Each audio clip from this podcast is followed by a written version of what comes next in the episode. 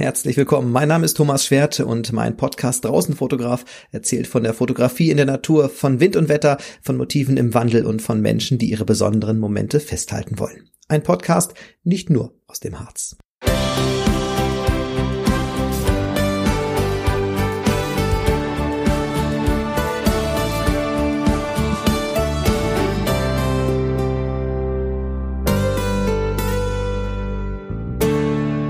Ja, und das hier ist Teil zwei meines Gesprächs mit Sebastian Berbalk vom Nationalpark Besucherzentrum Torfhaus und Teil eins endete damit, also mit der Frage, ob der Bedarf nach Erlebnissen in der Wildnis zugenommen hat.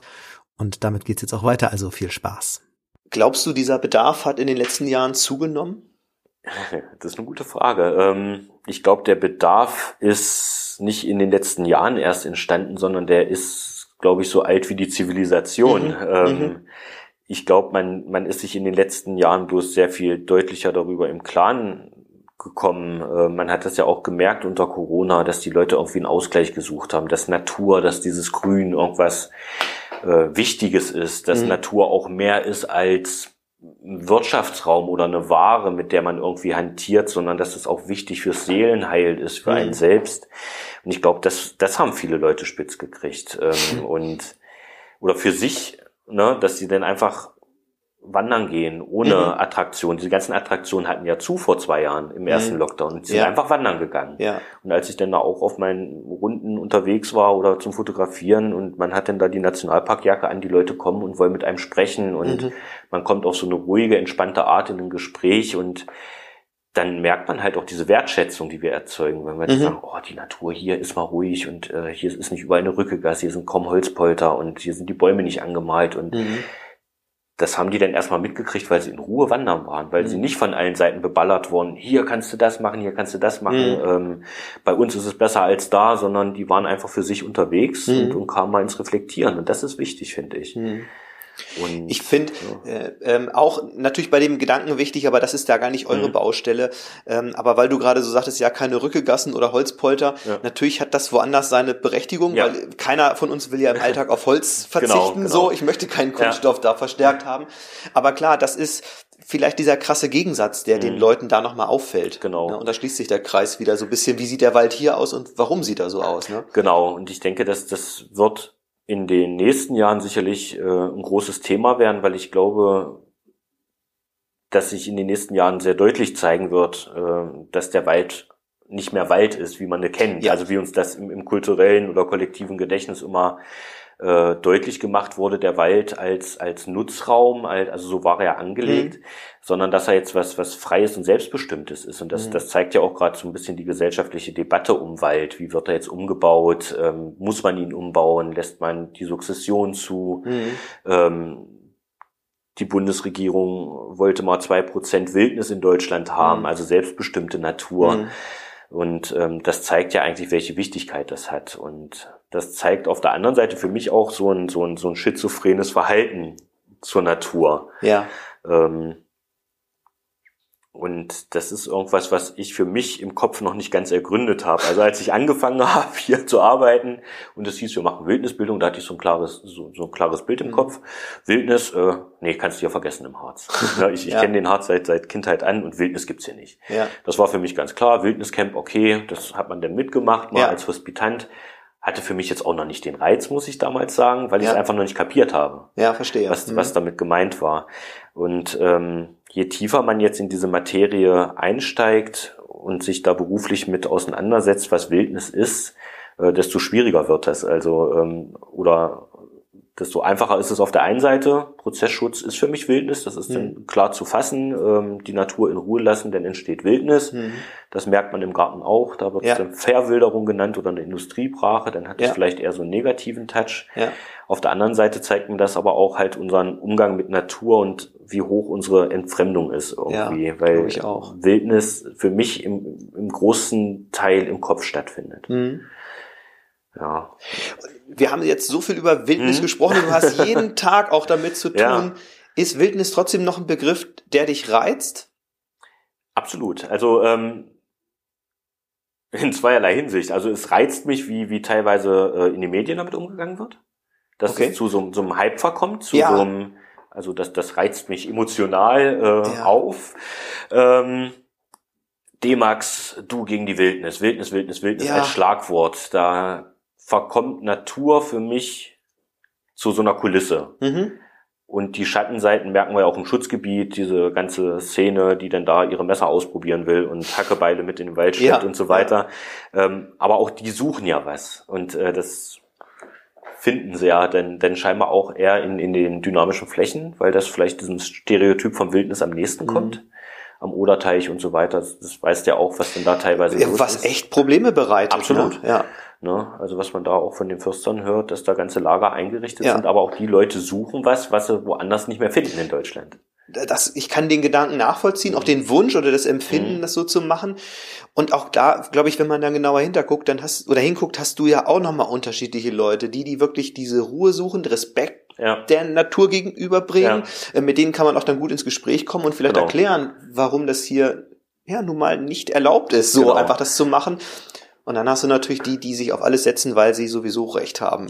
Genau, ne? Ja. aber auf der anderen Seite zeigt mir, dass das Problem noch, noch übergeordnet ist, weil ja. einfach diese, diese Naturdynamikflächen, wo man sich ausleben kann, nicht existieren, weil, weil mhm. irgendwie freier Raum, freie Natur, die für jeden frei zugänglich ist, äh, gibt's ja in dem Sinne nicht. Ja. Ne? Das ist dann wieder das menschliche Ding mit Grenzen und Besitz. Ja. Es ist auch spannend, dass du da gleich mit angefangen hast mit dieser Formulierung du gegen die Wildnis. Also ich weiß nicht, wie die ganzen Konzepte so heißen, ja, ja. aber man kann sich ja einerseits nähern von Wildnis ist mein Feind und ja. was Beängstigendes oder man kommt von der anderen Seite und sagt, es fasziniert, ich möchte, mhm. ich habe eine Sehnsucht und möchte es wahrnehmen. Genau. Und das ist wahrscheinlich das ganze Spannungsfeld, in dem man sich bewegt, ne? Ja, das ist, glaube ich, auch das, was, was dieses Wort Wildnis innewohnt. Ja. Ähm. Ich, ich glaube schon, dass Wildnis eine reale Gefahr ist. Ich meine, wir haben jetzt hier den Luxus und sitzen in einem gemauerten Haus und ja, gucken genau. auf den Computer. Ja. Ähm, das ist in Afrika nicht der Fall, wo ein Elefant durch ein Dorf trampelt und, und äh, jährlich 100 Menschen getötet ja. werden. Da ist die Wildnis ganz real, da ist sie unerbitterlich. Ähm, bei uns ist es ein Zeitungscover und eine Sehnsucht, weil wir uns genau. den Luxus rausnehmen können, vielleicht doch mit einer gewissen Sicherheit in die mhm. Wildnis zu gehen. Und ähm, das zeigt so dieses große Spannungsfeld in dem Wort Wildnis, wobei mhm. ich nicht glauben würde, dass ein Afrikaner oder irgendein indigener Mensch sagen würde, das ist Wildnis, ja. das ist für ihn Natur. Ja, genau. Ne? Mhm. Und Wildnis ist für mich ein Begriff, der kam erst mit der Kultivierung zustande, dass man irgendwie zwei Arten von Natur geschaffen hat. Ja sich das dann bewusst macht, was heißt eigentlich Natur, die nicht berührt ist von, von Menschen. Genau. Ich glaube, es gibt ja auch irgendwelche Untersuchungen, ne, wo man dann sagt oder Menschen befragt, stellen Sie sich bitte unberührte Natur vor. So, sagen Sie mir, was haben Sie vorgestellt? Und dann sagen die meisten ja irgendwie tatsächlich Wald, Wildnis, also irgendwie, genau. ich glaube, ein Bruchteil nennt die Tiefsee bei unberührter ja. Natur, aber die genau. anderen haben tatsächlich diese Kulisse, die wir ja gerade schon beschrieben haben. Zumindest bei uns im Kulturkreis. Ja. Also es ist ganz interessant, wenn wir jetzt äh, mit Gruppen unterwegs sind, wo, wo verschiedene Kulturen mit dabei sind.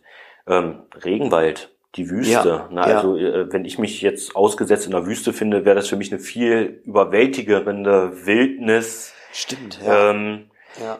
Als jetzt hier im Wald, wo ich mich souverän bewege, wo ich auch ohne Probleme länger leben könnte. In der mhm. Wüste wäre ich aufgeworfen. Ne? Ja, Aber genau. nichtsdestotrotz, die Leute, die Beduinen, die da leben, für die ist das Heimat und für ja. die ist das jetzt nichts äh, Bedrohliches. Für die ist das äh, normal. Ne? Und das ist, glaube ich, so, so der, der Scheideweg so ein bisschen für das Verständnis äh, und, und zeigt auf der anderen Seite in meinen Augen aber auch, wie, wie krass unsere ja, Entfremdung von realer Natur ist. Mhm. Ne? Da schließt sich ja der Kreis wieder zu dem, was du ganz am Anfang gesagt hast. Du hast manchmal auf dieses Thema einen etwas anderen Blick, weil du aus der, aus dem kulturellen Bereich, aus dem historischen Bereich kommst. Ja.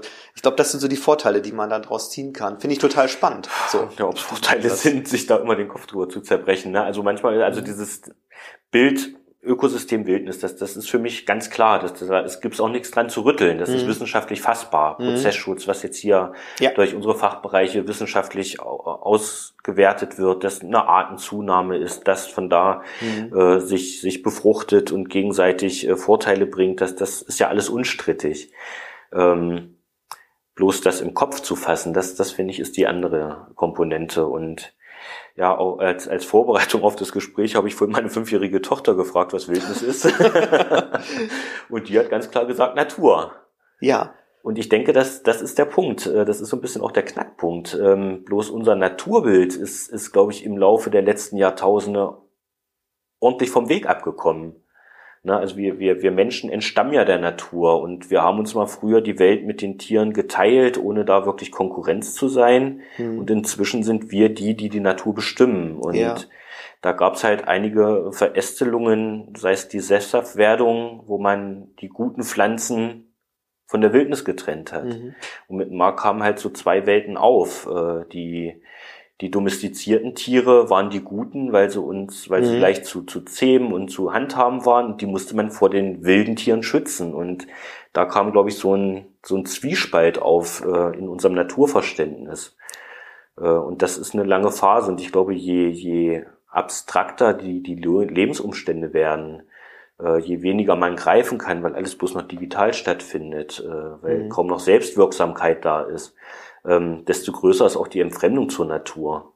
Ja. ja. Für viele ist es eine Kulisse, ist es irgendwie Freizeit, Raum, äh, für andere ist es eine Ware, die, die optimiert werden muss, äh, ob das in der Landwirtschaft, ob das in der Forst ist, ob das im Gewässer ist oder sonst irgendwo. Hm. Das wird ja alles so gemacht, wie man es braucht. Und ich glaube, dieser, dieser, diese Nabelschnur zu, zu unserer echten Wildnis, aus der wir entstammen als Menschen, äh, die ist irgendwann bei den meisten ganz durchtrennt worden.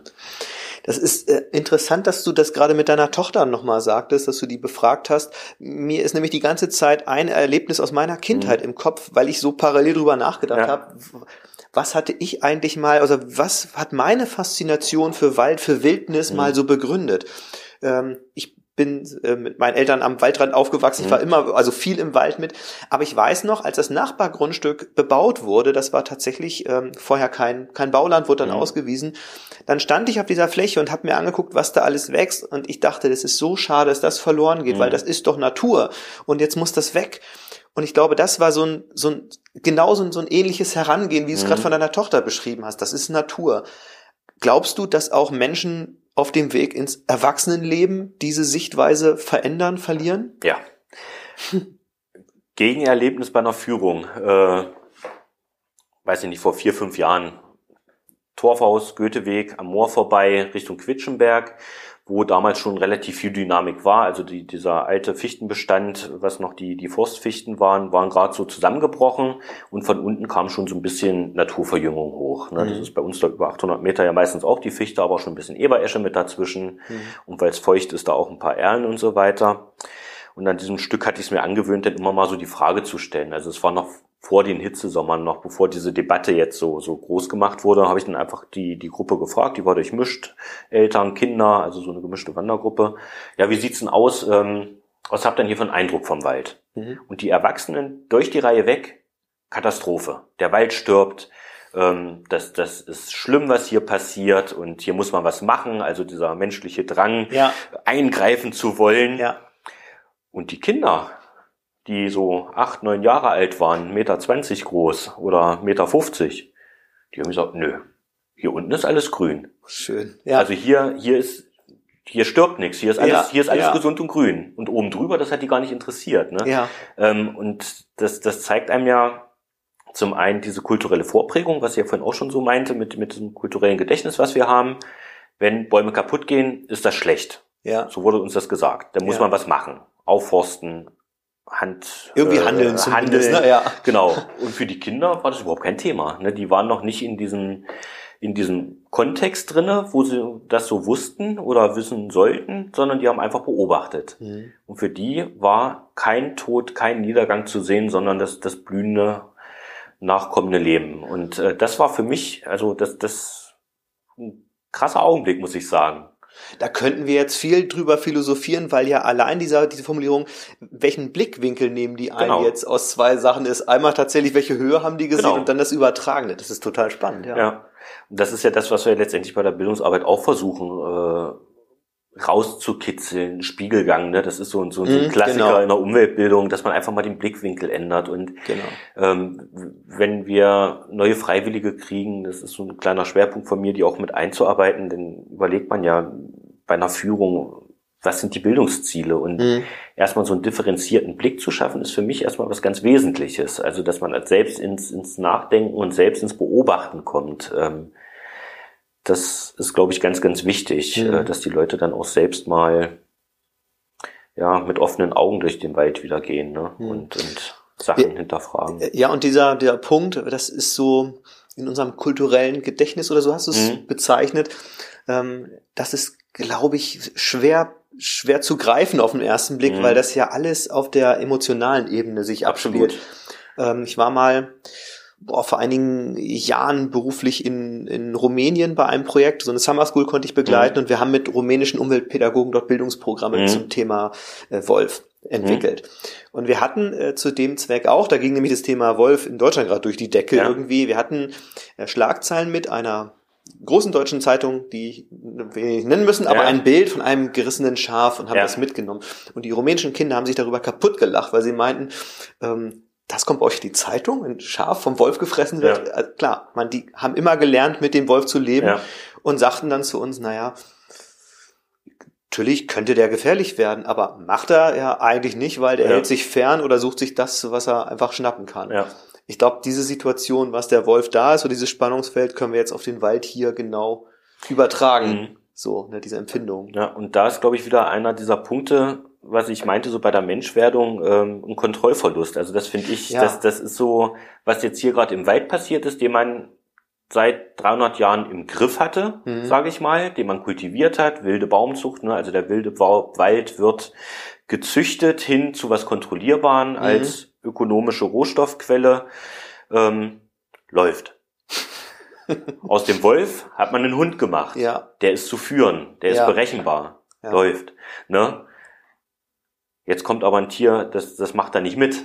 Ja. Ne? ja. Der Wolf, der ist mit mal ein bisschen unberechenbarer. Ja. Und der nimmt sich Tiere weg, die einen besitzen. Dann ist dann wieder gutes Tier, böses Tier, das, ja. das gehört mir, ja. das habe ich domestiziert, da habe ich einen Anspruch drauf, das ist herrenlos, das ist wild, das ist frei, könnte man jetzt auch positiv sagen. Ne? Ja. Ähm, ähnlich finde ich, ist auf der gleichen Ebene, wenn die Schulklassen kommen und Angst vor Zecken haben. Das ist ein Risiko, das können die nicht Stimmt. kontrollieren. Mhm. Ne? Und mit Maß denn die große Panik da. Wir, die jeden Tag im Wald sind, das ist suchst du dich ab. Ne? Ja, ne? äh, man genau. lernt damit zu leben und das Risiko einzuschätzen. Ne? Ja. Und wir haben auch gelernt, das Risiko einzuschätzen, mit 200 über die Autobahn zu fahren. Ja. Ähm, damit haben wir auch gelernt, umzugehen, mit dem Wolf noch nicht wieder. Ja. Ne? Also das, das finde ich, sind alles so, so wirklich äh, schöne Beispiele. Und die Leute in Rumänien haben halt, für die war das oder ist das immer ein Thema gewesen oder auch gar nicht. Also sie hatten es da jedenfalls, war Teil des Alltages. Genau. Dann haben wir über Lux gesprochen, sagten, na, den kriegen wir ja sowieso nicht mit. Wir waren mhm. dann in den Karpaten, meine, ja. der ist meistens ähm, zu, zu scheu, den, den kriegen wir nicht wirklich mit. Ja. Aber wiederum, dass sie sagt, naja, aber wenn wir jetzt über den Bären sprechen, da können wir jetzt ein echtes Problem kriegen, wenn er tatsächlich hier einmal durchs Dorf marschiert, mhm. ähm, haben wir uns noch gar nicht mit so zu beschäftigen. Ja. So. Aber trotzdem naja, das Spannende ist ja, worüber wir die ganze Zeit gesprochen haben, wir haben, oder wir müssen mal wieder lernen, loszulassen und Vertrauen zu haben. Einmal ja. Vertrauen in Natur und Vertrauen in uns selbst wahrscheinlich. Ne? Auf jeden Fall. Genau, nee, also Vertrauen ist ein schönes Wort und ist, man merkt ja, wie schwer einem das fällt, ne? ja. einfach jetzt äh, auf die Natur zu vertrauen, ja. äh, in Angesicht dieser, in Anführungszeichen, Katastrophe, die ja jetzt hier äh, über die deutschen Wälder herbricht. Ne? Mhm. Ne? Und äh, wenn man da jetzt ein bisschen die, die Forschungen aus Eberswalde und so weiter, äh, Stadtwald in Lübeck, äh, die mhm. zeigen ja eigentlich alle mit, mit großer Deutlichkeit, dass Vertrauen gut ist und ja. äh, auch belohnt wird durch eigentlich gesunde Wälder. Und äh, diese Wälder sind ja denn nicht bloß wirtschaftlich resistent, sage ich mal, dass die vielleicht auch mal so einen Ausfall abpuffern, sondern äh, die bieten ja den Leuten auch ganz viel. Ne? Ja. Und dass das jetzt so in den öffentlichen Diskurs kommt, das finde ich ganz wichtig weil man ja auch auf der anderen Seite festgestellt hat, man lässt ja eigentlich nur da noch Wildnis zu, wo, wo die Menschen eigentlich keinen Anspruch mehr drauf haben, ja. weil es munitionsverseucht ist oder weil ja. in äh, eine nukleare Katastrophe da war, dass man da nicht mehr hingeht und mhm. äh, man hat dann doch wieder große Wildnisgebiete, Liebergroßer Heide oder Königsbrücker Heide in, in mhm. Dresden, mhm. was einfach nicht mehr aufzuforsten ging, weil es zu gefährlich war. Ja. Und jetzt hat man da unglaublich schöne Wildnisgebiete, die den Leuten einfach auch den Atem stocken lassen hier mitten in Deutschland. Und äh, das wird den Leuten, glaube ich, auch wieder bewusst, dass Natur auch selbst so, so ein Wow entlocken kann, ohne, ohne Werbung, ohne verführt zu werden, ohne, ohne Inszenierung. Äh, ohne Inszenierung. Und ja. Das sind wir halt auf der anderen Seite jetzt seit 50, 60 Jahren gewöhnt. Ja. Äh, jeden Sonntag kommen die Zeitungen und sagen, kauf mich, kauf mich, kauf mich, äh, ich bin besser als das. Ja. Ähm, fahr dahin, da bezahlst du Eintritt, dann wird dir was geboten. Das macht Natur nicht. Ja. Ne? Da musst du selbst bereit sein, dich dafür zu öffnen. Ja. Und die Leute, die diesen Weg schaffen, ob das jetzt mit unserer Hilfe bei der Bildungsarbeit ist oder weil sie sich selbst die Zeit dafür nehmen, ich glaube, die äh, sehen in Natur dann auch noch einen tieferen Sinn ne? mhm. und äh, sehen das vielleicht auch so als Spiegel zur Gesellschaft und empfinden Empathie und äh, das hat ja dann auch wieder soziale Folgen. Ich glaube, wer gut mit der Natur kann und da irgendwie äh, einen gerechten, harmonischen Umgang mit ihr fordert oder erkennt, der will das auch für Menschen. Und mhm. darum finde ich halt auch diese Bildungsarbeit so wichtig, weil da hast du halt diesen Transfer denn wirklich. Mhm. Ja, wenn wir da soziale Arbeit Studierende haben, und man fragt sich, ja, wieso ist denn das für unser Studium so wichtig? Aber die, dann kommt irgendwann so Aha-Effekt. Ne? Mhm. Wenn ich hier achtsam bin, dann bin ich das auch mit meinen Mitmenschen. Ja. Und ähm, das habe ich so jetzt in diesen letzten acht, neun Jahren, die ich da arbeite, auch gemerkt, dass diese Arbeit wird irgendwie Teil von, von einer Persönlichkeit. Ja. Und ähm, man wird halt sehr reflektiert und das ist manchmal nervig, weil man viele Sachen hinterfragt. Äh, auf der anderen Seite finde ich aber auch ganz wichtig, gerade auch gegenüber den Kindern, da mit offenen Karten zu spielen. Ähm, dass halt so ein, so ein Umgang mit Natur wichtig ist, weil die müssen noch länger auf dieser Erde leben. Eben, ja. Und äh, das sollen sie auch schön und naturverbunden. Und das ist halt ja unsere Wiege, unsere Heimat. Da kam mal alles her und vielleicht kriegen wir den Bogen wieder. Wir in Deutschland definieren uns ja auch häufig über unseren Beruf. Mhm. Und ähm, bei dir merkt man, dass es, äh, dass dein Beruf auch wirklich Berufung ist. Also dieses ganze Gespräch, so hatte ich wirklich das Gefühl, ähm, das ist ja nicht aufgesetzt, sondern du lebst das tatsächlich so. Und von daher habe ich direkt Lust, eigentlich müsste ich jetzt mal raus, mal wieder in die Natur. Also wenn ich das sehe. Ja.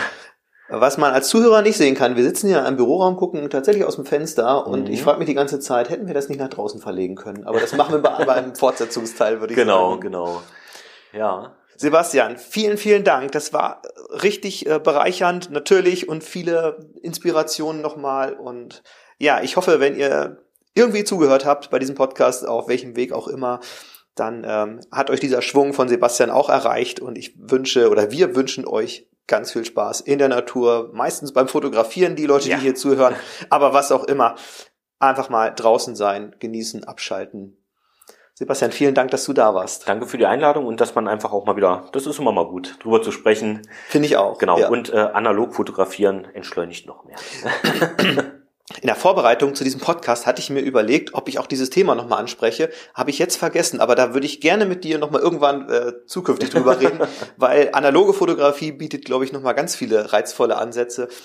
Auf jeden Fall. Vielen Dank, dass wir gleich ein Folgethema haben irgendwann. Also okay. wir setzen uns gerne wieder zusammen. Danke fürs Zuhören, euch äh, da draußen und bis zum nächsten Mal. Tschüss. Tschüss.